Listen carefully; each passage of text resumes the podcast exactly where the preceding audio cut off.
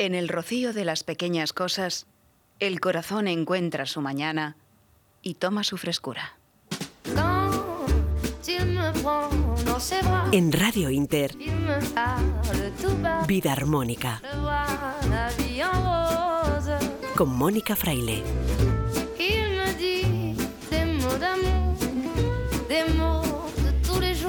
Buenas noches, vida armónicos de mi corazón. Como acabamos de escuchar en esta frase de Jalil Gibran, hoy la cosa va de corazón. Vamos a hablar de ese órgano, eh, que es el primero en funcionar en el cuerpo humano y el último en dejar de latir. Ese que late 3.000 millones de veces a lo largo de una vida y que tiene sus propias neuronas y por lo tanto también su propia inteligencia. El corazón es también un centro emocional y energético situado en el centro del pecho, en el que confluyen razón e intuición. Ahí, en esa zona energética que es el chakra corazón, cuyo color, por cierto, es el verde, reside una profunda sabiduría que nunca falla si es que aprendes a escucharla bien. Así es el sol interior que brilla en todos y cada uno de nosotros y que tiene el poder de guiarnos a través de los muchas veces intrincados y sinuosos caminos de la vida. Para prevenir problemas de corazón es muy importante a nivel emocional y energético cultivar y permitirse la alegría, hallar un equilibrio entre el dar y el recibir y aprender a conocer, sentir y expresar adecuadamente todas nuestras emociones, también las que no nos gustan tanto, como el temor, la ira o el enfado.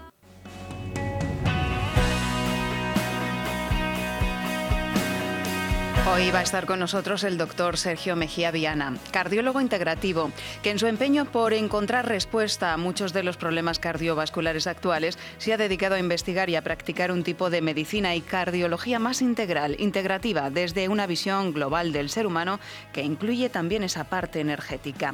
Te sorprenderá porque nos va a contar factores de riesgo cardiovascular de los que seguro no has oído hablar. La doctora María José Vargas, también médico integrativa y experta en coaching y en gestión emocional, nos va a explicar cuál es el poder de la gratitud y qué puede aportar y cómo nos puede ayudar en la vida. Hablaremos además de la alimentación cardiosaludable con Albert Ronald Morales, padre de la frutoterapia. Con Luz Belmez aprenderemos más sobre la cúrcuma y sobre sus muchas propiedades, entre otras cardioprotectoras. Y por supuesto, no faltará la poesía, hoy con mucho corazón, con Joaquín Martín, y todo esto es posible siempre con nuestro Guillermo Tejero en el control de mandos de la técnica.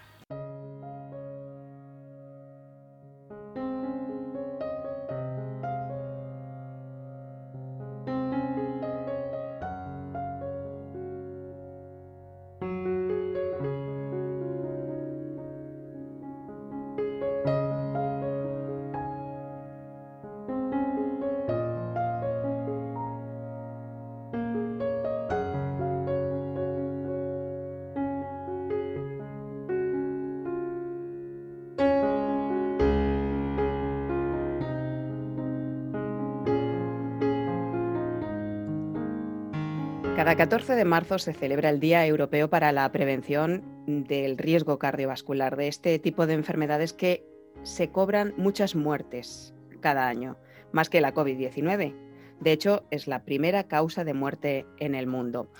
Tenemos que concienciarnos de que, en parte, nuestro estilo de vida provoca enfermedades o causa enfermedades y el riesgo cardiovascular es una de ellas. Por ejemplo, la alimentación es clave para prevenirlo, pero también el estrés. Y fíjense ustedes, o fíjate tú eh, que nos estás escuchando, em, que estrés tenemos muchísimo en esta sociedad que vivimos y ya no mm, hablamos de la mala alimentación. Así que, bueno, para hablar de todo esto y para mm, hablar de las enfermedades cardiovasculares, pero también de la cardiología desde un punto de vista más global, integrativo, tenemos con nosotros hoy, me hace mucha ilusión, al doctor Sergio Mejía Viana. Es médico especialista en cardiología, tiene más de 30 años de experiencia clínica, pero como decimos, él tiene una visión más global, más amplia, incluso con, eh, decir, técnicas o terapias complementarias y holísticas que incorpora. también en, su tratamiento a los pacientes, ex vicepresidente de la Sociedad Española de Salud y Medicina Integrativa, de la SESMI, y también miembro de la Junta Directiva de la Federación Española de Medicina Integrativa. Doctor, bienvenido a Vida Armónica, un placer. Muchísimas gracias, Mónica. Para mí es un placer siempre que me deis esta oportunidad de poder hablar y compartir este conocimiento que a mí, como dicen por ahí, de lo que hay en el corazón habla la boca. Y se me ha llenado la boca en los últimos años de este tipo de medicina integrativa de la que hay mucho que aprender. Claro. ¿Cómo em, entraste en contacto con, la medicina integrativa? Porque mm, con la medicina convencional eh, hay una serie de protocolos, una visión un poco más eh, limitada, podríamos decir.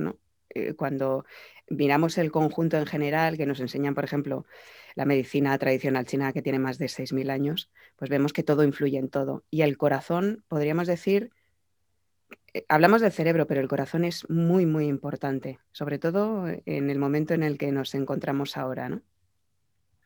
Sí, digamos que es una entrada multifactorial, o sea, se, empezaron a abrir varias puertas necesariamente cada uno mm, va viviendo un desarrollo personal. A medida que van pasando los años, pues tú vas viviendo un desarrollo personal, si quieres, que te lleva a hacerte algún tipo de preguntas.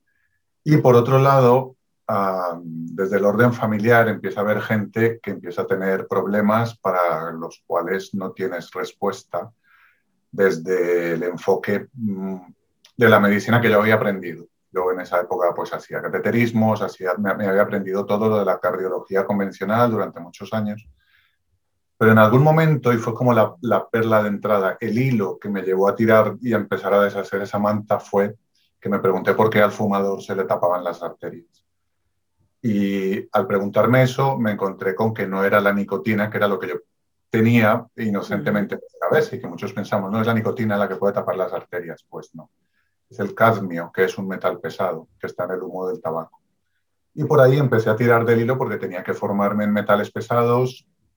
Luego acabé formándome en medicina ortomolecular, que es volver a las raíces de la fisiología de la célula, los nutrientes, cuáles son los nutrientes y por qué de eso no sabemos, porque todo el conocimiento lo ha abarcado el avance tecnológico y, las, y los fármacos, pero no acudimos a la, a la base de la nutrición de los minerales. Y luego por ahí pues encontré ya un montón de colegas que llevan muchísimo tiempo recorrido, lo que se llaman los médicos integrativos, y empecé a formarme en diferentes terapias ah, complementarias. Entonces, la nutrición hace parte de eso, las terapias cuerpo-mente hacen parte de eso, el concepto de energía, no solo desde el trazado del electrocardiograma, sino del campo electromagnético que emite el corazón, desde el campo de la coherencia cardíaca, que es encontrar que el corazón tiene neuronas, neuronas de las de pensar y las de pensamiento rápido, lo que se llama la intuición. Se desmontaron un montón de cosas que pertenecían, digámoslo, al campo de las creencias más que de eh, solidez científica, mm, de acuerdo al método científico que conocemos hoy en día. Y que hago un paréntesis. Mm, es un método científico que tenemos que tener el valor de cuestionar porque no nos está llevando a la causa-efecto, sino que nos ha hecho ah, dependientes de la correlación estadística. Y aquí hay que, para los colegas que nos escuchan, aprender a definir que la correlación estadística no es igual a causa-efecto, pero nos movemos en el mundo de la correlación estadística como causa-efecto. Hay estudios que demuestran, por ejemplo, que hay correlación entre un tipo de coche de color de coche y la incidencia de infarto. Pero entonces eso quiere decir que si yo tengo ese color de coche voy a tener más infarto. No es simplemente una correlación estadística que se da en una muestra seleccionada de sujetos. Eso que está viciado en el fondo es lo que erróneamente estamos entendiendo como ciencia y lo hemos transmitido así a la sociedad. Entonces es importante que aprendamos a buscar herramientas que nos permitan encontrar la causa del efecto, no solo la correlación. Es interesante. Eh, hablamos de la primera causa de muerte en el mundo. Ahora estamos en medio de una pandemia eh, con el foco muy puesto, ya, donde llevamos la atención llevamos la energía y tenemos el foco muy puesto en la COVID-19. Pero durante esta pandemia se han dejado de atender muchas otras enfermedades. Entre otras, mucha gente no ha acudido al médico, a lo mejor con, problemas eh, cardiovasculares, porque no solo hablamos del corazón, sino de todo el recorrido de la sangre, de las arterias, que al final es, mm, es, algo que, nos lleva, ¿no? que, que compone desde un dolor de rodilla o de pie hasta un dolor de cabeza, ¿no? si no hay una buena circulación de la sangre. Cada año mueren en el mundo 17 millones y medio, según los últimos eh, datos, eh, como consecuencia de estas enfermedades cardiovasculares. Llevamos un año de pandemia y hablamos de más de 2 millones de muertos por COVID. Es decir, superan las enfermedades cardiovasculares en 15 millones más de personas que mueren al año. Y esto es una barbaridad para que mm, nos hagamos una idea.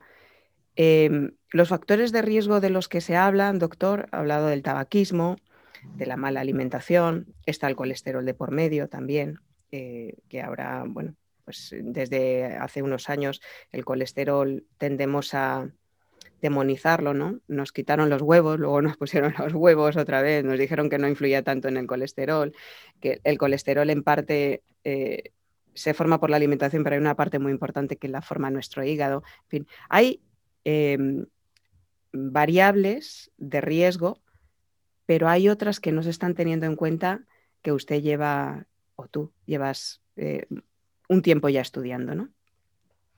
Sí, en el estudio Framingham, que se hizo por allá por los años 50 del siglo pasado, se definieron los factores de riesgo de enfermedad cardiovascular, un poco de la línea de lo que estaba comentando antes. Las, las correlaciones entre qué cosas llevan a que las arterias se tapen, sea en el cerebro, sea en el corazón, sea en las piernas. Al final, la arteriosclerosis es una enfermedad de todo el cuerpo. Eso es. Entonces se definieron unos y en esos empezaron a trabajar. Pues el tabaco, la diabetes, la hipertensión, el colesterol alto, la obesidad la entonces llamada personalidad tipo A, hoy lo llamamos más el, estrés, y la historia familiar. Y entonces los factores que eran modificables empezaron a trabajarse desde el punto de vista de la farmacología y entonces tenemos un medicamento para dejar de fumar, tenemos la gran variedad de medicamentos para controlar la diabetes, la hipertensión y el colesterol. Desde esa perspectiva, a medida que vamos avanzando, nos hemos dado cuenta que las cifras de enfermedad cardiovascular no solo no han bajado, sino que siguen en aumento. Han ido bajando las cifras de tensión, lo que definíamos como tensión límite hace 20 años no es lo mismo que se define ahora y se exige que todo el mundo tenga por debajo de 120, tenga la edad que tenga. Las cifras de colesterol igual, empezaron con 300, luego 250, ahora van por debajo de 200 y el llamado colesterol malo por debajo de 70, cosa que después de los 50 años es fisiológicamente imposible. Pues ese es uno de los campos que yo entiendo que es un poco pedregoso, pero que yo ya me he metido de lleno. De hecho, tengo en mi, en mi canal de YouTube un video que se titula así, ¿es realmente seguro bajar el colesterol? Porque hay muchísima evidencia de que esa visión es una visión equivocada, es una verdad a medias y que nos estamos jugando la longevidad, eh, la función neurológica a largo plazo si mantenemos durante muchos años un colesterol muy bajo. El colesterol es el precursor de la vitamina D, el, precursor es el, el, colesterol es el precursor de las hormonas esteroideas, es decir, las que se producen en las glándulas suprarrenales, las que se producen en las gónadas. Colesterol tiene funciones antiinflamatorias. El colesterol tiene un montón de propiedades que lo hacen una sustancia necesaria para nuestra vida. Y eso, eh, de la mano de que hemos entendido que la arteriosclerosis es colesterol tapando arterias, cuando realmente es otra verdad a medias. El colesterol sí que está ahí, en la placa, en la arteria que está enferma, pero intentando ser parte de la solución, no generando el problema. A mí a lo que me ha llevado esto es a volver a sentarme a estudiar el concepto de arteriosclerosis y esto está dicho, o sea, en revistas de prestigio como Circulation, Peter Levy y, un Fuster, creo que es el otro coautor de ese artículo, hablan de que la arteriosclerosis es una enfermedad antiinflamatoria y es un artículo de los 90. La arteriosclerosis es una inflamación de la arteria, no es grasa tapando la arteria. Eso nos tiene que llevar a cambiar un poquito, a abrir la mente. Como dicen por ahí, la mente es como los paracaídas, que no sirve de nada si no está abierta. para poder encontrar los errores, corregirlos y luego transmitir a la sociedad eh, las cosas que podemos estar haciendo no del todo bien. Esto viene eh, fomentado por lo que comentaba yo antes de los estudios de correlación estadística. No todos los colegas son expertos en estadística, no son capaces de criticar la estadística o el diseño de determinados estudios. Entonces se nos ha acostumbrado a hacer estudios a cinco años en los que se evalúa la mortalidad, a esto les damos esta pastilla y a estos no, y entonces vemos que la mortalidad es menor, pero nadie se atreve a ahondar porque no hay conocimientos estadísticos en el diseño de esos estudios y que a veces son estudios sobre los que hay una parafernalia enorme y que luego el beneficio es realmente poco. Y eso pasa mucho hoy en día en, los congresos. Vamos, escuchamos rápidamente dos o tres cosas y a, prescribir la pastilla. Por esa vía eh, se me abrió a mí la necesidad de buscar otros factores de riesgo de los que también se hablan. Y ojo, lo que yo digo no es una opinión personal, lo que yo digo es basado en evidencia que está escrita, porque yo estoy entrenado para eso. Yo como doctor en medicina estoy entrenado para buscar bibliografía y luego contar las conclusiones de esa bibliografía, lo que viene siendo básicamente una tesis doctoral. Entonces, esos otros factores de riesgo a los que se les presta poca atención son la enfermedad periodontal, o sea que la boca tiene que estar sana y si no está sana podemos tener problemas cardiovasculares por una mala higiene y un mal estado de la boca.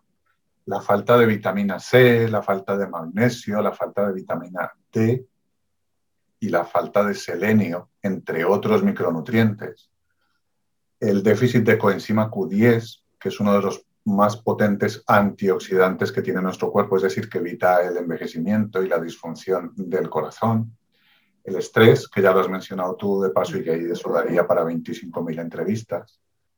Y los metales pesados, el cadmio, el plomo, el mercurio. Estamos rodeados de metales pesados y pocos especialistas y pocas especialidades están entrenando a sus médicos en el tratamiento y detección de la toxicología clínica de metales. Es muy importante que lo vayamos abriendo, que vayamos abriendo los ojos a que los factores de riesgo son mucho más y que a lo mejor por eso es que no conseguimos bajar de la primera causa de mortalidad a estas enfermedades cardiovasculares.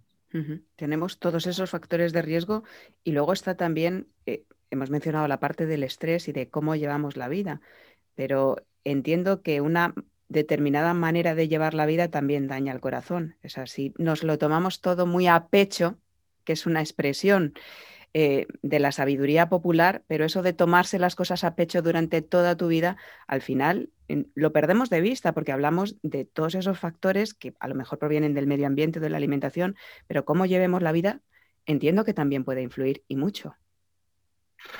Efectivamente, aquí no es posible seguir la entrevista sin hablar de algo que pertenece, digamos, al terreno de lo espiritual. ¿Qué pasó en Occidente? Que en algún punto de nuestra evolución histórica se dividieron las cosas del cuerpo físico y las cosas de lo que llamamos alma o espíritu.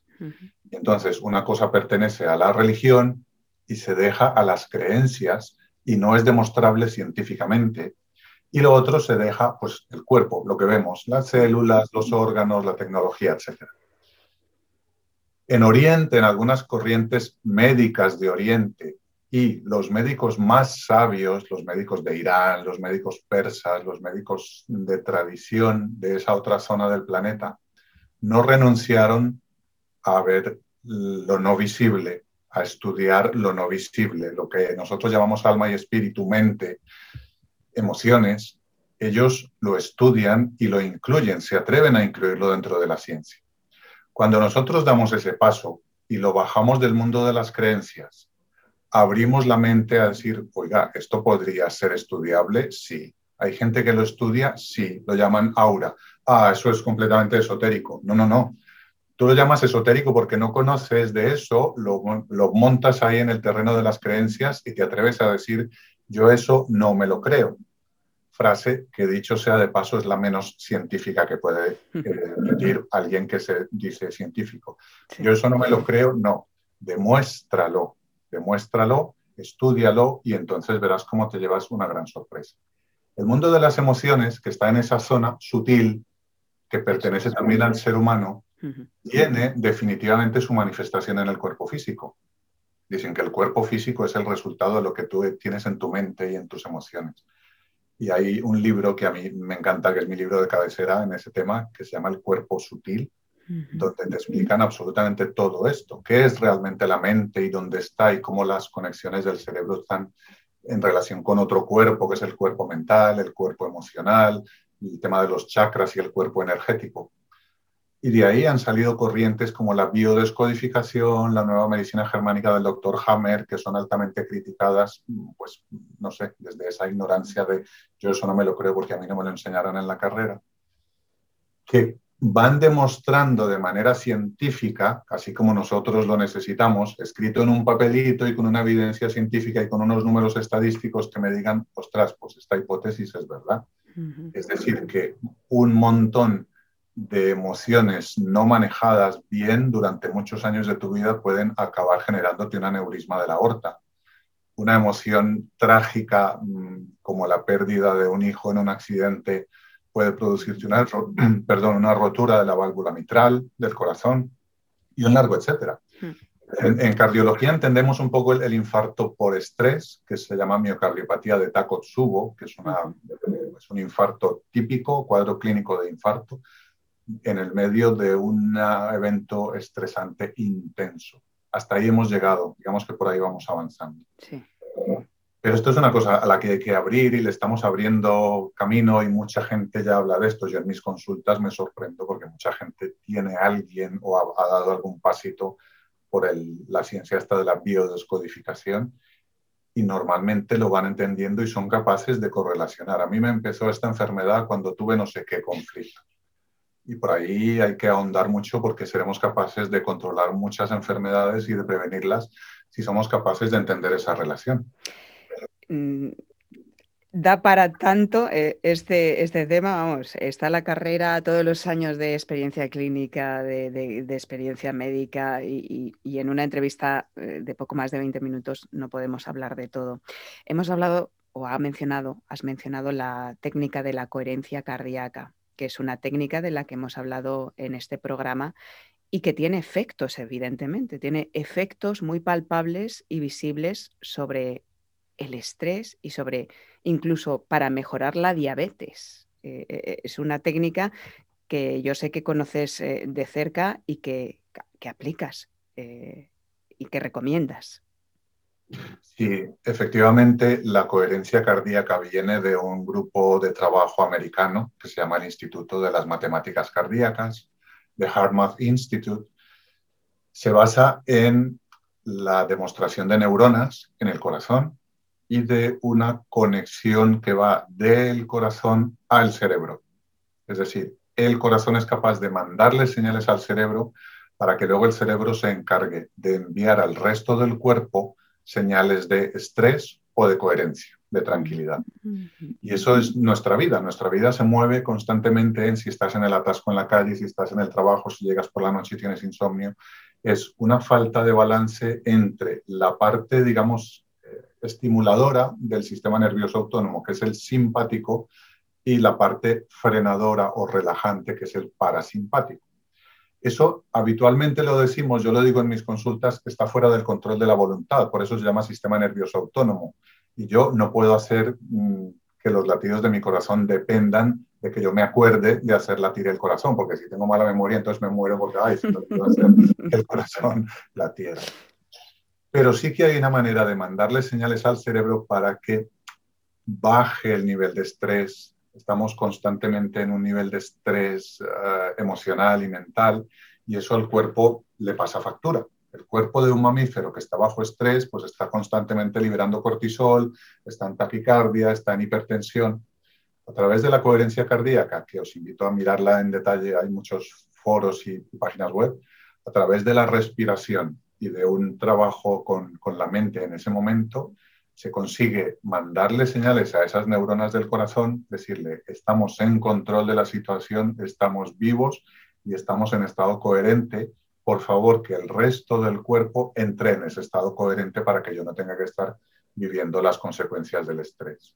Y es un poco una forma de generar emociones a voluntad. Es posible generar emociones a voluntad teniendo el control de las mismas.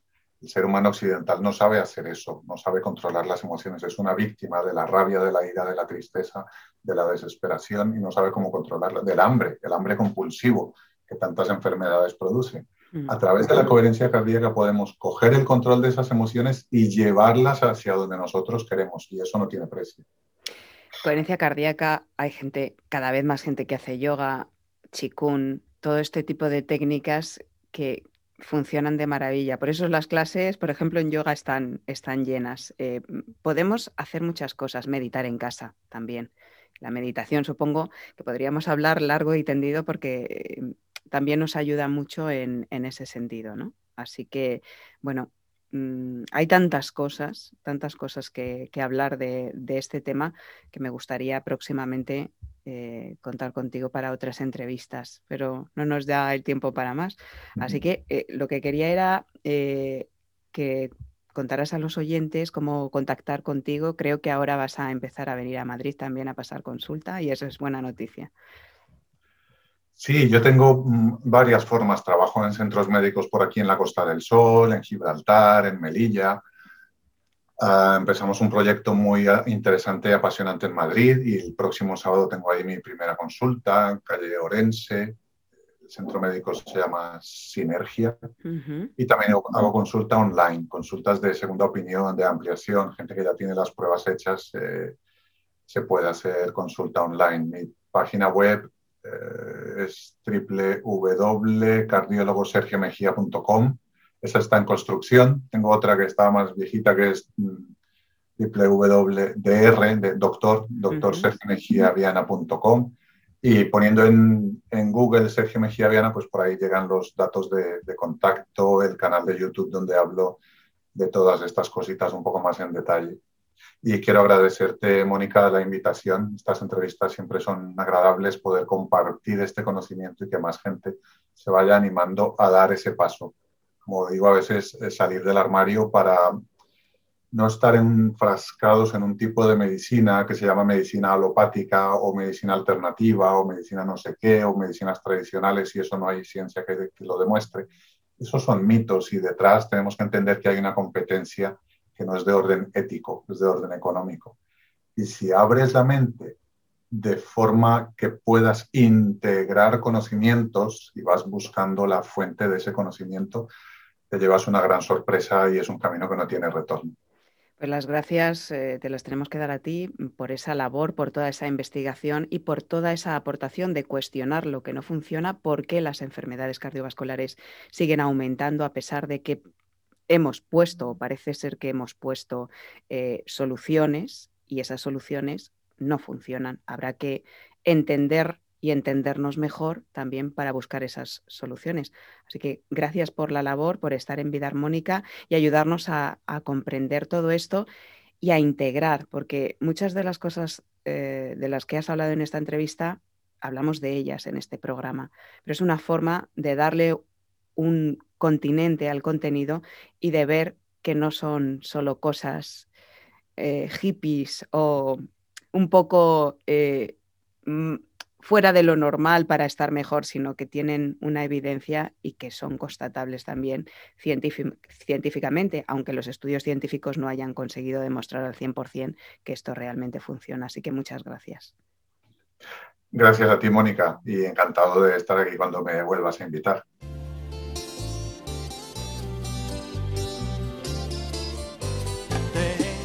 Corazón mutilado de esperanza y de razón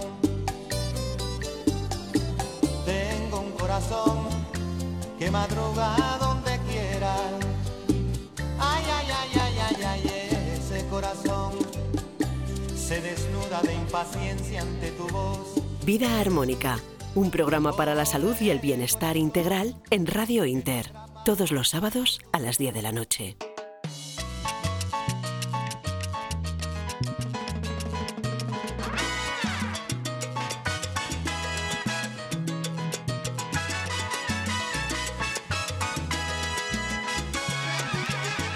Sí, quien cuida el corazón, cuida su salud en general. Y una de las claves para mantener un corazón sano es cuidar, como no, nuestra alimentación.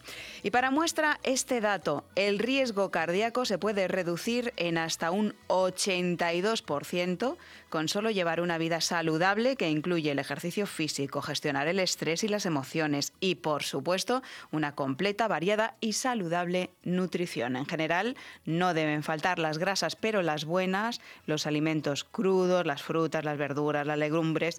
Pero de todo esto nos va a hablar a continuación mucho más extensamente Albert Ronald Morales, bioquímico, recordamos, investigador de los alimentos durante más de 40 años y fundador de la frutoterapia.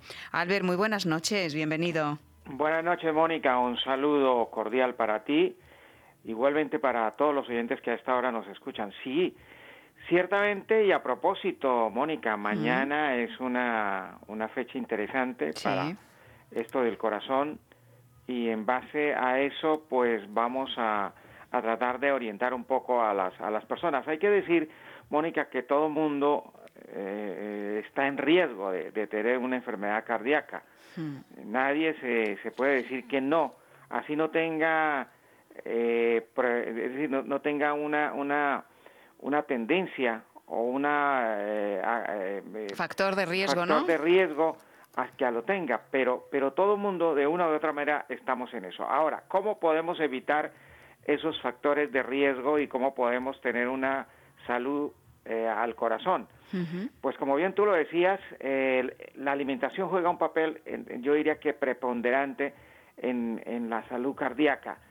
es cierto que las grasas saturadas las grasas trans eh, son, son uno de los detonantes y uno de los problemas. Pero fíjate que aquí hay que contarle a los oyentes que si usted tiene el colesterol alto y eh, no tiene más sino el colesterol alto, eh, si no pasa, no pasa de, de, de 100, 230, 240, no hay ningún problema porque el, el cerebro y, y, sobre todo nuestro cuerpo produce el 80% del colesterol, el otro 20% viene exógeno, es decir, de afuera, de fuentes como, como puede ser las grasas saturadas que hablábamos, eh, los carbohidratos de cadenas cortas, que son los que derivan y se desdoblan en lípidos, es decir, en grasas, hmm. y por supuesto los azúcares. Todo esto que se convierte en carboxilas y luego se desdobla bioquímicamente en nuestro organismo en lípidos, es decir, en grasas, pues eso es lo que viene produciendo, que ¿Cuál, ¿Cuál es la alimentación apropiada? Pues cuidar las grasas que no sean saturadas, es decir, que las grasas que, que tienen problemas de saturación, pues no tomarlas. Las grasas animales son las más complicadas, y eso hay que decirlo con, con franqueza. Luego los azúcares refinados son tremendos porque si sube, aparte del colesterol, si sube los triglicéridos, ahí tenemos una bomba de tiempo porque los triglicéridos eh, altos y el colesterol alto, ahí se puede formar un trombito hmm. y armarse la de Troya. Entonces, ¿qué es lo que produce triglicéridos? Pues los azúcares y las harinas refinadas. Hmm. que algo muy importante para tenerlo en cuenta en la alimentación, la bollería industrial, el pan blanco, eh, y bueno, y una cantidad de, de carbohidratos de cadenas cortas que hay que evitarlos. Y luego, ¿qué hay que tomar? Pues las frutas, no hay una fruta que no que no sirva para hmm. que ayude a mejorar la alimentación. Pero hay una especial, ¿verdad? Eh, pero voy a darle, eh, sí, pero voy a darle, un, Mónica, a ti y a los oyentes, las dos frutas del corazón. La primera es el mango. Eso. Es una fruta maravillosa para el corazón y es eh, la que deberíamos de tomar. Luego tenemos otra fruta que es maravillosa para el corazón, que son las eh, nueces. Es importante tomar las nueces, primero porque tiene una grasa que nos ayuda a controlar el colesterol, y eso es muy importante. Y por supuesto el resto de frutos secos. Y hay dos verduras que no nos pueden fallar en la alimentación, que es la calabaza, que es importante para controlar la circulación, y el, eh, el, el calabacín, que es muy importante. Fundamental con la vitamina K y, la, y sobre todo la K2, que es muy importante para las funciones y para que eh, haga un buen trabajo la circulación, el corazón, los ventrículos y todo lo que tiene que ver con la salud cardíaca. Y dos cereales que no nos pueden fallar, la avena, ojalá que sea en copos integral. Eso es. Y la quinoa.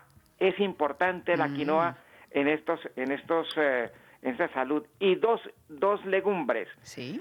Los garbanzos, y aquí es muy importante que lo sepa la, la, audiencia, y las lentejas. Eso es importante. Como ve, estamos dándole una, una serie de productos alimenticios que la gente puede tomar. Y el ejercicio, por favor, hay que bailar, hay que caminar, hay que eh, ir al gimnasio si se puede, sin excesos, obviamente en el gimnasio. Y una clave, Mónica, la meditación. Yo sé que además tú lo haces todos los días, que eres un meditador profesional desde hace muchos años, ¿verdad? Meditar, meditar y sobre todo cuidar de esas emociones, Albert. Y algo importante que tú destacas en, tus libros, ¿no? Porque yo he tirado eh, he echado mano de tus libros y, hablas de que es importante eh, cuidar el corazón también a través del amor, la bondad y la comprensión. Sí, fíjate que uno de los problemas que inducen al estrés es el último estudio que ha hecho la Universidad de California, es la empatía. Toda persona que no tiene empatía es una persona estresada, es una persona con estrés oxidativo. Y el estrés oxidativo es uno de los factores detonantes y de más alto riesgo para tener enfermedades cardíacas. Y fíjate, la mayoría de gente se pierde en esto de la empatía. La gente cada día eh, ríe menos, cada día eh, tiene actitudes positivas hacia las personas, que es esa empatía que hay que tener. Y eso no solamente es el hecho de, relacionarnos socialmente, sino es que es saludable. Yo siempre he dicho que la felicidad es una medicina que es barata, que el amor es otra medicina que es barata y no la usamos. Pues eh, maravilloso. Eh, nos has dado, eh, nos has seleccionado unas, unas cuantas frutas y unos cuantos alimentos, evidentemente, pero hay muchos más. Todos los que incluyan, que sean frutas, verduras, vegetales verdes, el ajo, la cebolla, el aguacate también, por ejemplo, Albert, y todos los alimentos ricos en potasio, como tú dices en tus libros, que son patatas, plátanos, tomates, melocotones, uvas, manzanas. Es que aceite de oliva hay una amplia variedad, ¿no? Tremenda. Y además los omegas que nos faltaban contar, los que están en el aceite de olivas. No se le olvide que el aceite de olivas tiene omega 3, 6 y 9. Por favor, estamos viviendo en el país que produce más aceite de olivas, usémoslo bien, pero no saturado. Hay que tomarlo en, de primer prensado y además extra virgen, por favor. Y Albert, una pregunta. Eh, ¿Tú eres de los que dicen vino tinto, una copita sí o no? Porque en, en algunas publicaciones se recomienda que es cardiosaludable el vino tinto.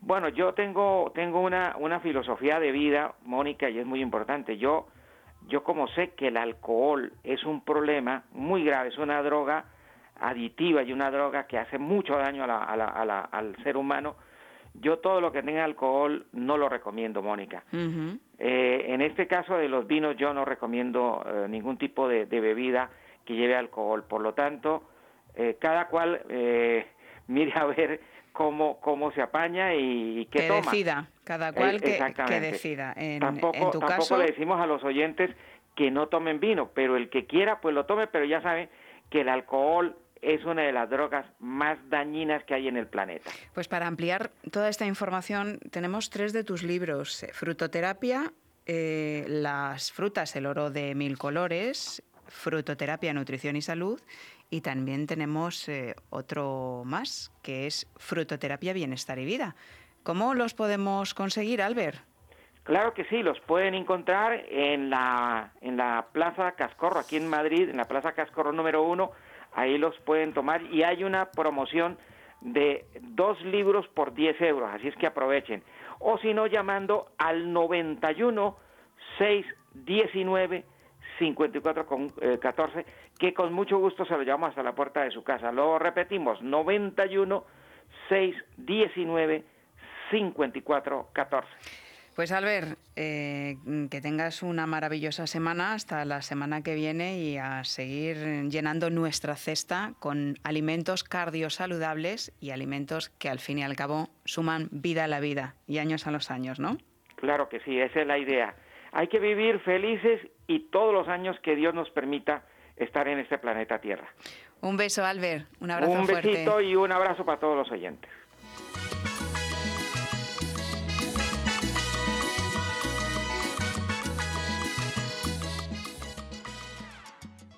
En Radio Inter, Vida Armónica, con Mónica Fraile.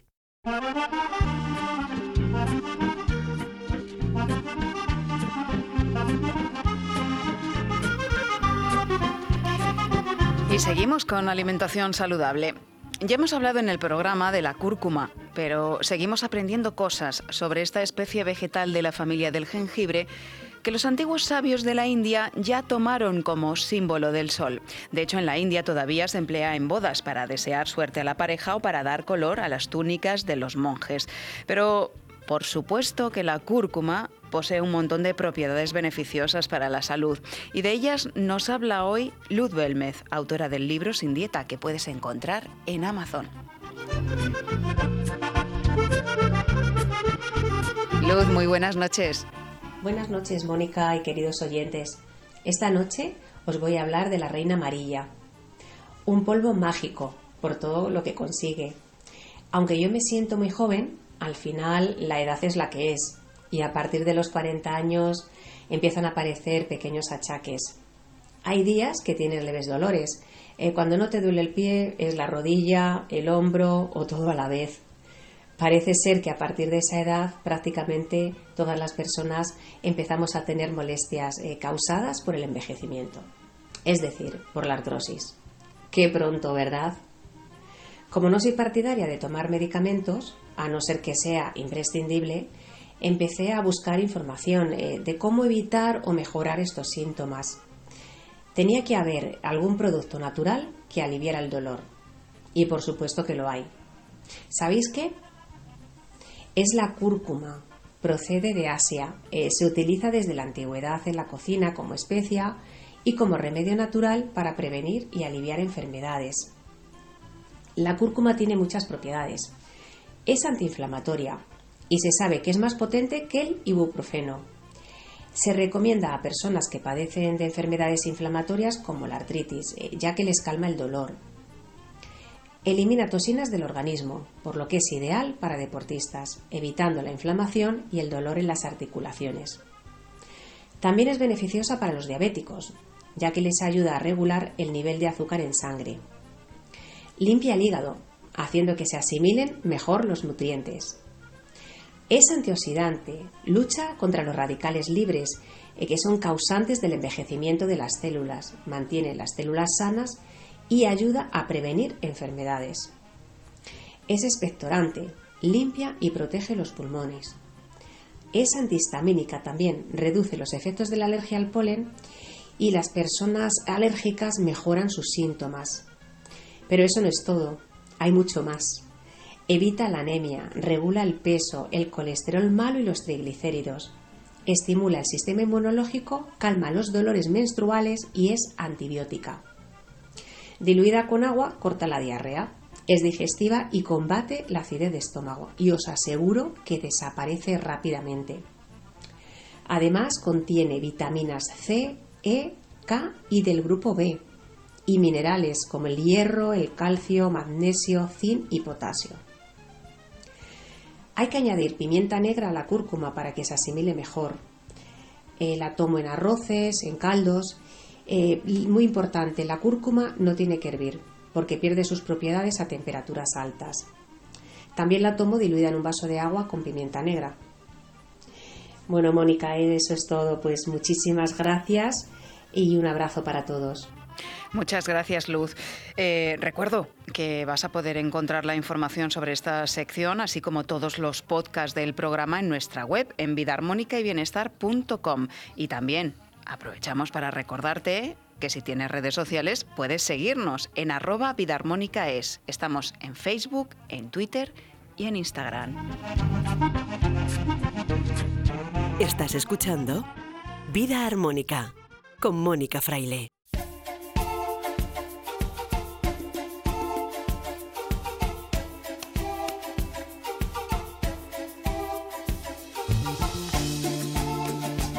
Y ahora con esta canción de Marcela Morelo Corazón Salvaje, vamos a dar la bienvenida a Emilio Javier, director del programa Saludable de Radio Inter. Le toca hablarnos del corazón, así que Emilio Corazón, cuando quieras.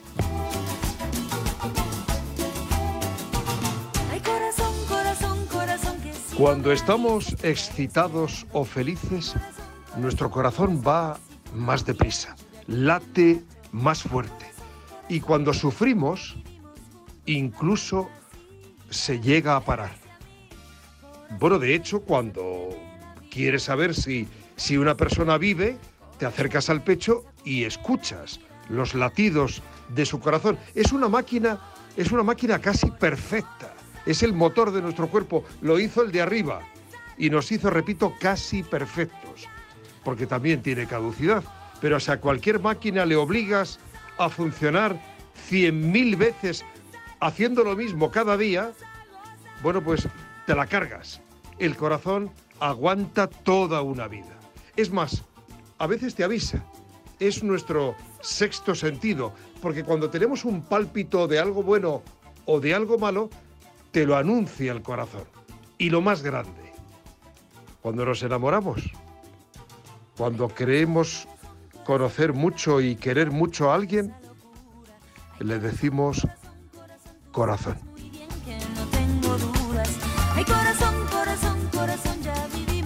En Radio Inter, Vida Armónica.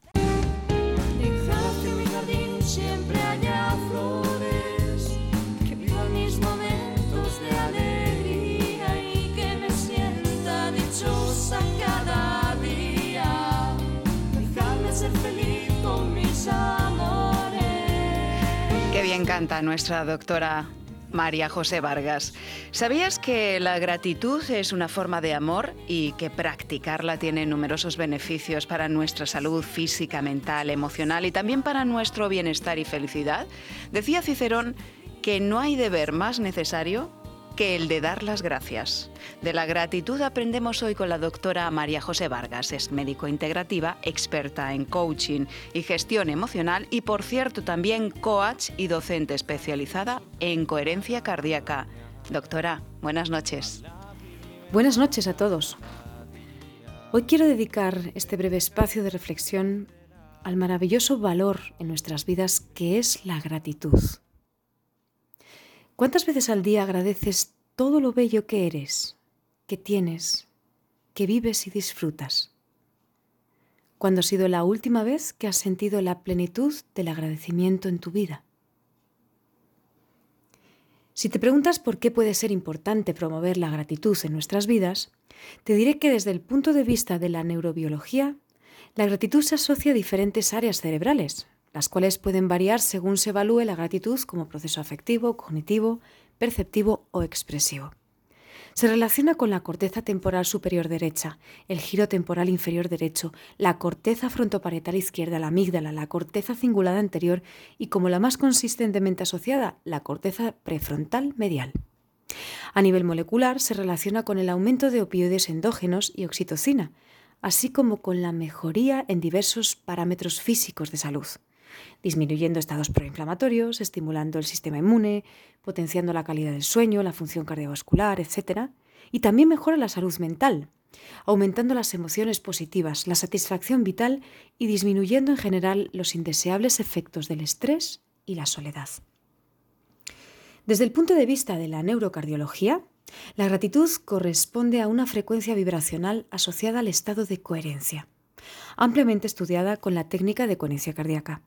Esta frecuencia, semejante al amor, la fortuna y el gozo, es capaz de generar un estado de equilibrio interno dentro de ti entre el cuerpo, corazón y cerebro, y que propicia un estado real de salud y bienestar con nosotros mismos y con nuestro entorno. Y ahora llega la buena noticia, y es que la gratitud se comporta como un músculo. Es decir, tú puedes entrenar tu gratitud. De hecho, como acabas de escuchar, está demostrado que la práctica de ejercicios de gratitud potencia tu salud psicofísica, emocional e incluso espiritual, pudiendo inducir cambios en regiones de la corteza cerebral como la corteza prefrontal ventromedial. Llegado este momento, te pregunto entonces yo a ti, ¿cómo vas a ejercitar a partir de ahora tu músculo de la gratitud? Yo te invito a que entrenes cada día tu experiencia de agradecimiento como eso, como si fuera un músculo, acudiendo a diario a tu gimnasio de gratitud, que mira por dónde, además, es gratis en tu vida. Y como ejercicio básico, y no por básico menos importante, te sugiero realizar un diario de gratitud, también llamado lista de gratitud o conteo de bendiciones. Es muy sencillo. Coges un cuaderno en blanco y cada mañana y cada noche, al despertar y al irte a acostar, escribes entre tres y cinco situaciones, razones, condiciones, personas, lo que quieras, por lo que te sientes agradecido. También puedes hacerlo a lo largo de todo el día, cada vez que así lo experimentes. Al cabo de un tiempo, el que tú elijas, una semana, un mes, un año, léelo, siéntelo y refuerza tu gratitud a la vida. Hoy te reto a dar gracias a través de este diario de gratitud. Hoy te reto a entrenar tu músculo de la gratitud, a darte las gracias, gracias a ti y gracias a tu vida. Un fuerte abrazo para todos.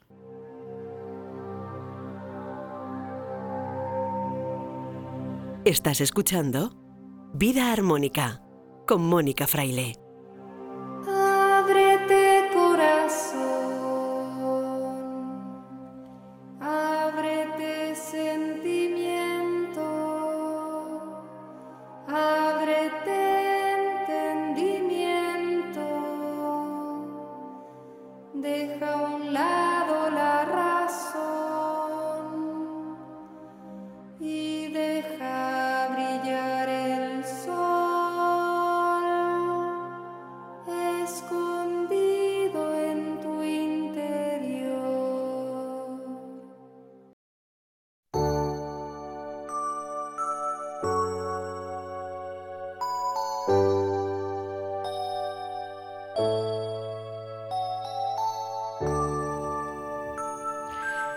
Poesía es sobre todo corazón, porque se escribe con el alma.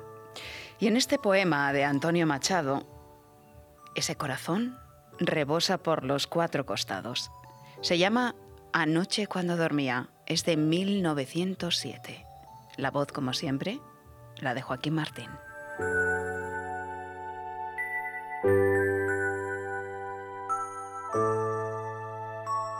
Anoche cuando dormía, soñé bendita ilusión que una fontana fluía dentro de mi corazón. Di, ¿por qué acequia escondida agua vienes hasta mí, manantial de nueva vida en donde nunca bebí? Anoche cuando dormía, soñé bendita ilusión que una colmena tenía dentro de mi corazón y las doradas abejas iban fabricando en él, con las amarguras viejas, blanca cera y dulce miel. Anoche cuando dormía, soñé bendita ilusión, que un sol ardiente lucía dentro de mi corazón. Era ardiente porque daba calores de rojo hogar, y era sol porque alumbraba y porque hacía llorar. Anoche, cuando dormía, soñé bendita ilusión, que era Dios lo que tenía dentro de mi corazón.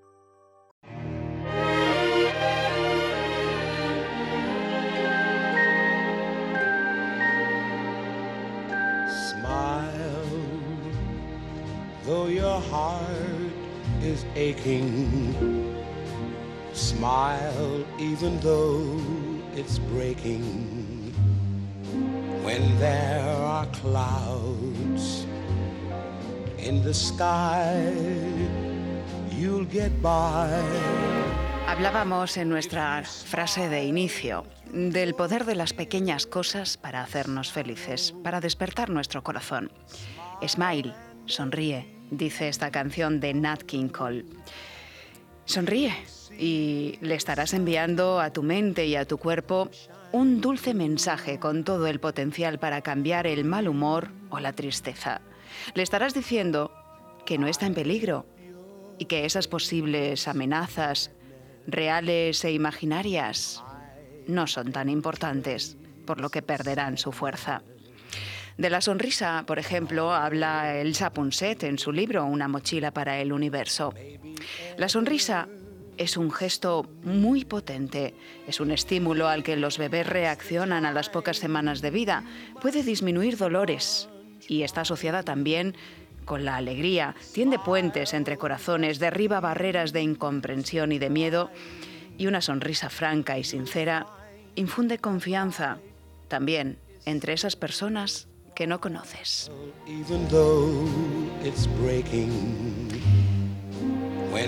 La sonrisa es una bandera de bienvenida, de paz y de cordialidad y activa la empatía tan necesaria en este mundo que vivimos.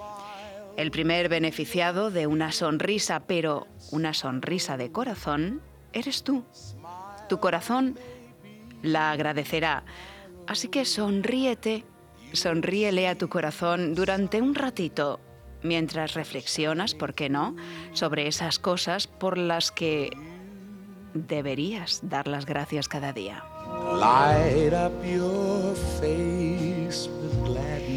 Así es como aprendemos a querernos más, que falta también nos hace, y a hablar el lenguaje del corazón. Su idioma, el amor, es universal y solo florece y se hace más grande cuando es cultivado y compartido. Así que no te olvides de sonreír, sonríe y ama. Ama y sonríe. Y así es como tu vida será mucho más feliz. Nos despedimos como siempre, deseándote una feliz vida y hasta el próximo programa. Maybe ever so near. That's the time you must keep on trying. Smile. En Radio Inter, Vida Armónica, con Mónica Fraile. You'll find that life is still worthwhile if you smile.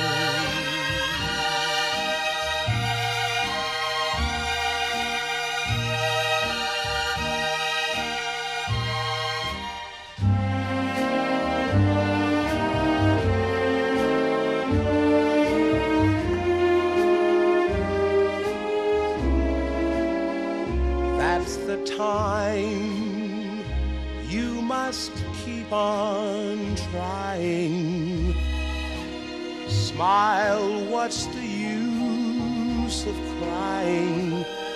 You'll find that life is still worthwhile if you just smile.